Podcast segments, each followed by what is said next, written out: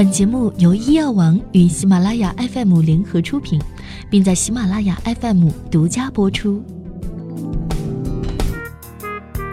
Hello，各位小耳朵们，你们好，欢迎收听本期的医药健康早知道，我是莫咪。世界骨质疏松日是每年的十月二十日，是由世界卫生组织于一九九八年正式确立，旨在唤醒广大群众对于骨质疏松的认识，了解该疾病的危害，积极采取行动。早期诊断及防治该疾病，防范骨质疏松性骨折及其引发的一系列不良的事件发生，提高中老年人群的生活质量。骨质疏松症常被人们称为“静悄悄的杀手”。那么，在日常的生活当中，骨质疏松症有何潜在的表现？我们应该如何辨别它呢？身体出现哪些信号值得我们引起注意呢？接下来的时间，就让我们一起来了解一下什么是骨质疏松。骨质疏松症是一种全身骨量减少、骨组织显微结构改变、骨强度下降、骨脆性增加，并导致骨折的全身骨骼疾病。骨质疏松的骨骼在显微镜下呈蜂窝状，孔隙比正常健康的骨骼更大。骨小梁越稀疏，骨骼就越脆弱，更容易出现骨折。骨质疏松症主要分为原发性和继发性两类。原发性骨质疏松症分为绝经后骨质疏松症，也就是一型，一般发生在妇女绝经之后五到十年之内；还有老年骨质疏松症，也就是二型，一般指七十岁以后的老年人发生的骨质疏松；以及特性骨质疏松，包括青少年型，但是病因尚且不明。继发性骨质疏松症是由影响骨代谢的疾病或药物导致的骨量减少而造成。约占全部骨质疏松症的百分之十到百分之十五。那么，骨质疏松有哪些症状呢？骨质疏松症因为没有明显的早期症状，容易被人们忽视，最终导致严重的后果，甚至危及生命。所以，你在生活当中若出现了以下的症状，则需要警惕患有骨质疏松的风险。首先，第一点，疼痛。患者最常见的是腰背酸疼和腿脚抽筋，其次是肩背、颈部或腕踝部疼痛。患者不易说清引起疼痛的原因，疼痛可发生于坐位、立位、卧位或翻身的时候，症状时轻时重。第二点，脊柱变形，骨质疏松严重者可有身高缩短和驼背。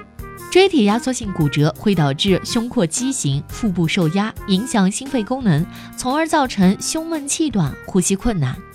第三种，脆性骨折，非外伤或轻微外伤发生的骨折为脆性骨折，是低能量或非暴力骨折，如从站高或小于站高跌倒，或因其他日常活动而发生的骨折。发生脆性骨折的常见部位为胸、腰椎、髋部、桡。耻骨远端和肱骨近端，那么我们如何去治疗骨质疏松呢？首先，我们要调整生活方式。第一点，含钙、低糖和适量的蛋白质的均衡膳食。第二点，注意适当的户外活动，有助于骨健康的体育锻炼和康复治疗。第三点，避免嗜烟、酗酒和慎用影响骨代谢的药物等。第四点，采取防止跌倒的各种措施。如注意是否有增加跌倒危险的疾病和药物，加强自身和环境的保护措施，包括各种关节保护器等。其次，我们来了解一下骨健康基本补充剂。一、钙剂。我国老年人平均每日从饮食当中获钙约四百毫克，而我国营养学会制定的绝经之后的妇女和老年人的每日钙摄入推荐量为一千毫克。故平均每日应补充的元素钙量为五百毫克到六百毫克。第二点，维生素 D，治疗骨质疏松症时剂量可以为八百到一千二百 IU，建议老年人血清二百五十 HD 水平应为三十纳克每毫升以上，以降低跌倒和骨折风险。还应该定期的监测血钙和尿钙，酌情调整剂量。但是如果患者伴有肾结石及高尿钙，则应慎用钙剂及维生素 D 制剂。接下来，我们再来说药物干预。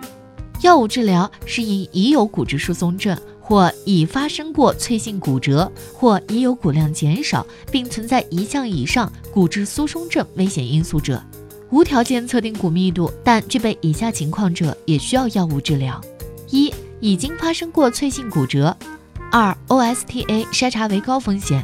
三 FRAX 工具计算出髋部骨折发生概率大于等于百分之三，或任何重要的骨质疏松性骨折发生概率大于等于百分之二十。药物可以分为抗骨吸收药物、促进骨形成药物等，具体因医院就诊，根据具体的情况选用适合个人病情的药物来进行治疗。好啦，今天跟大家一起分享的健康小知识就到这里了。大家如果有什么不明白的问题，都可以在留言区来进行评论，我们都会咨询专业的医生来回答的。请各位小耳朵们持续关注我们的栏目，也欢迎大家积极的参与到我们每周的直播答题互动当中，获取更多的健康知识，同时还可以领取奖品哟。谢谢收听，点击订阅关注，爱你们，比心，我是莫咪，下期再会，拜拜。